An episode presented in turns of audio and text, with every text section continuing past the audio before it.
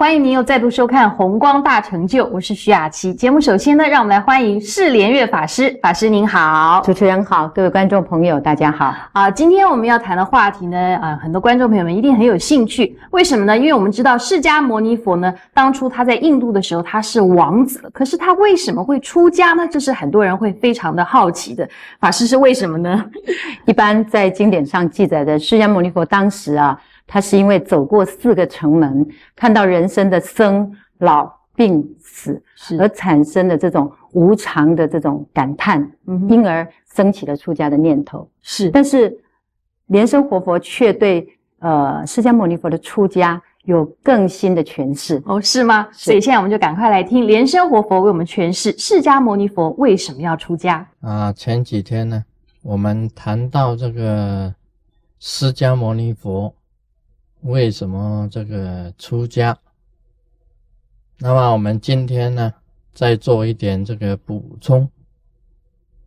我个人是这样子研究，我认为啊，这个释迦牟尼佛会出家，是因为关系到这个西方以前有一个哲学，就是存在主义啊。啊，这个存在主义啊，跟佛陀的这个出家是有关系。这个存在主义啊，是这个笛卡尔跟这个弗兰克哈，他们几个大师啊本身所提出来的。这是一种这个心理的一种现象。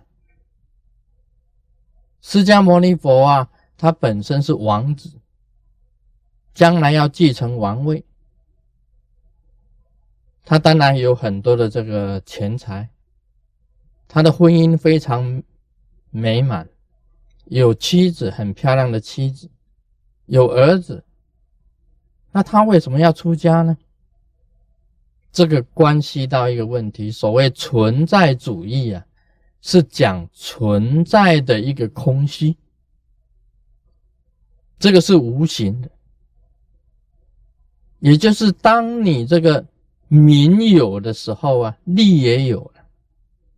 你一切都很圆满的时候啊，你会觉到觉得啊，在你存在里面呢，有一个很空虚的一个现象。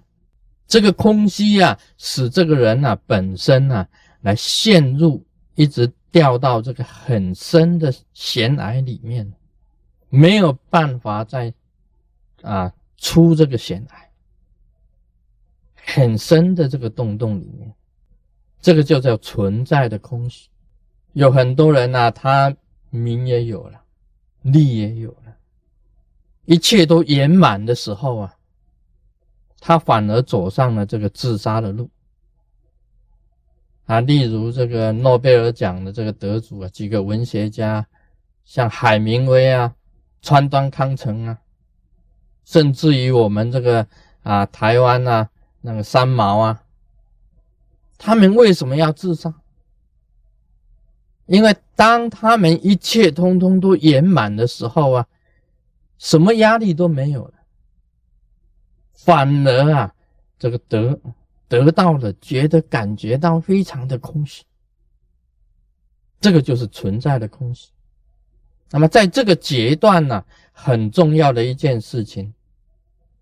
就是说，你假如能够用宗教的力量啊，使你存在的价值啊升华啊，提升你这个心灵上的这个升华，你就有的救啊。否则，这个空虚呀，像一只巨兽一样啊，就会把这个人本身给它吞掉的。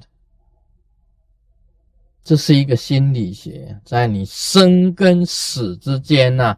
会产生一种存在的空虚的现象，在心灵上的拯救方面呢，是以宗教本身的力量啊去拯救他。在我们密教来讲起来，就是用修法的力量啊，去把他的心灵呢升，然后走上这个天上去。这释迦牟尼佛一切都是圆满的。他为什么要出家？就是有一个存在的这个啊空虚的一个问题啊，这一点呢是大家必须要了解的。所谓这个，我们中国啊讲一句话，就是高处不胜寒。你已经到了绝顶了，再也上不去的时候啊，你会有一种失落感，存在的空虚啊。大过于你存在的价值的时候啊，你这个时候你的心灵就会堕落下来，就会堕落了。这个时候啊，最好的方法还是以宗教的力量来提升你自己的心灵。啊，有一个人呢，我们在香港碰到有一个人呢，他很年轻，那么他也赚了很多的钱，他每天呢。就这个出外，然后去买这个是最贵的东西，买很贵的东西。他买回来以后啊，他自己也感觉到并不快乐。就算是花了很多的钱去买很多的东西回来，他自己也觉得不快乐。其实这个就是一种心理上的一个症结所在。他已经所得到的一个现代病呢，就是存在的空虚。所以这个时候就要提升啊，它一个啊这个存在的价值。你找不到价值的东西的时候，你就变成一种空虚，那心灵上啊就会堕落下去，没有办法挣扎再爬起来。这个存在主义啊，是一种心理上的啊，是一种心理上的啊，现代的这个医生啊。现代的这个心理医生啊，都要研研究这一方面的东西。像那个以前呢，日本的一个文学家叫橱川白春，他讲了一句话啊：文学啊是苦闷的象征。文学是苦闷的象征。你写文章的人呢，是主要为什么你会有那一种写文章的那一种力量呢？因为你本身呢，感觉到很苦很闷，你在发泄你的苦闷，所以你继续在文学上走，在在做发展，啊，这是一种好像是从一种这个填充式的，你不写不行，因为你继续在苦闷，你必须要把苦闷发泄出去，啊，当你达到巅峰的时候啊，你就变成一种空虚的一种现象。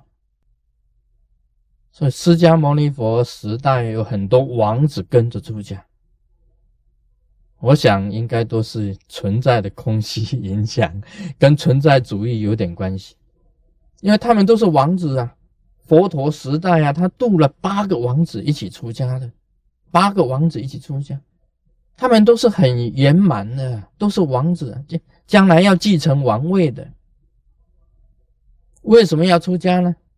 有名有利、很有很圆满的这个啊家庭，就是因为存在的空虚的关系，所以他们去追寻一种存在的价值，然后利用这一种价值，把自己的心灵升华起来，这样人生才有意义。啊，今天很多的这个弟子出家。我想，因为他们是要追求啊这个存在的价值，啊，有了存在的价值啊，这个心灵才能够升华。